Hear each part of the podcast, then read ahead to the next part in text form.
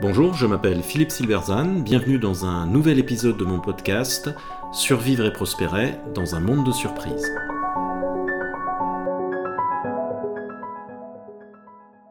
Les quatre modèles mentaux qui plombent l'écologie politique. L'échec d'une institution, entreprise, État, organisation, parti politique a généralement de nombreuses causes, mais la principale d'entre elles est souvent l'enfermement dans des modèles mentaux contre-productifs. Le récent échec des écologistes à l'élection présidentielle en est un bon exemple, dont d'utiles leçons peuvent être tirées au-delà du seul champ politique. Alors même s'il était finalement attendu, le score de 4,63% obtenu par son candidat Yannick Jadot représente une cruelle déception pour le camp écologiste. Mais il est surtout en lui-même très étonnant.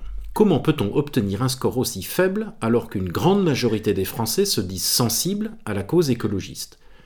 Au-delà de la question purement politique, choix du candidat, conduite de la campagne, etc., ce résultat suggère une déconnexion entre un collectif ou une institution et la réalité qui l'entoure. Cette déconnexion est un marqueur traditionnel de déclin organisationnel. Comment s'explique-t-il? Un collectif se constitue autour d'un certain nombre de croyances profondes appelées modèles mentaux. Ces croyances déterminent son identité et constituent la base de son action. Kodak croit qu'une photo, c'est quelque chose qui existe sur du papier, et donc investit des milliards dans le développement d'une activité d'imprimante photo pour la famille. Mais ces croyances peuvent aussi représenter un enfermement lorsque la réalité évolue. Au début des années 2000, les gens cessent d'imprimer les photos et les regardent désormais sur un écran. Les investissements de Kodak sont donc faits en pure perte et la firme fera faillite peu après. Lorsqu'on cherche à comprendre le déclin d'un collectif, quel qu'il soit, il est donc important d'examiner ses modèles mentaux car cela pointe vers des causes d'enfermement possibles. Si l'on tente l'exercice sur le mouvement écologiste, avec un œil organisationnel plus que politique et donc avec les limites de l'exercice, on peut identifier quatre modèles mentaux candidats à ce type d'examen. Premier modèle, l'écologie, c'est forcément à gauche. On l'oublie, mais la sensibilité à la nature et l'hostilité à la révolution industrielle n'ont jamais été exclusivement de gauche. CF, le mouvement romantique allemand par exemple. Autrement dit, la sensibilité écologique se trouve aussi bien à gauche qu'à droite. La question écologique est de celle qui ne se conforme pas au cadre, modèle mental, divisant le pays entre droite et gauche. Elle est transverse. En ancrant l'écologie à gauche, et plutôt dans une gauche dure, la traduction politique du mouvement se coupe mécaniquement d'une partie de ses électeurs potentiels.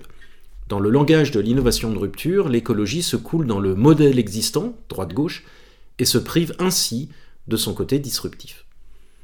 Deuxième modèle, la science est l'ennemi de l'écologie. Bien que le mouvement soit une nébuleuse dont les positions restent diverses, nombre d'acteurs importants arborent des positions anti-scientifiques ou anti-progrès en général sur des sujets comme la vaccination, les OGM ou encore la 5G. Ces positions, qui ne sont certes pas majoritaires mais néanmoins fortement présentes, traduisent une façon de concevoir l'écologie comme un retour à un idéal pastoral d'avant la révolution industrielle, bien que celui-ci n'ait jamais existé. Un modèle alternatif serait d'accepter qu'une large part des solutions aux problèmes actuels résident au contraire dans le progrès scientifique ou à tout le moins que certaines questions sont complexes. Par exemple, le fait que les OGM tant décriés sont souvent la meilleure façon d'éviter les pesticides, eux aussi décriés. Troisième modèle mental, le capitalisme est l'ennemi de l'écologie.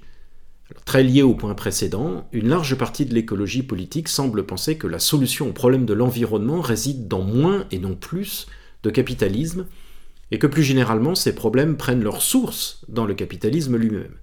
D'où l'idée de décroissance notamment. C'est oublier que les catastrophes écologiques prédatent le capitalisme et qu'elles sont produites aussi dans des régimes non capitalistes. Un modèle mental alternatif serait d'admettre que ces problèmes sont liés à l'activité humaine mal contrôlée, ce qui permettrait d'envisager l'idée qu'un système démocratique, libéral et capitaliste comme le nôtre est mieux placé pour les résoudre que des pays hostiles au, capitalisme, tant par l'action politique que par l'innovation qui en constitue le cœur. Quatrième modèle mental, l'écologie est une idéologie universelle. Partie d'une problématique relativement spécifique, protéger l'environnement menacé, l'écologie s'est transformée en une force politique qui prétend avoir une position sur tous les sujets. Les écologistes emploient désormais une expression comme justice sociale et environnementale, associant ainsi le social à l'environnement.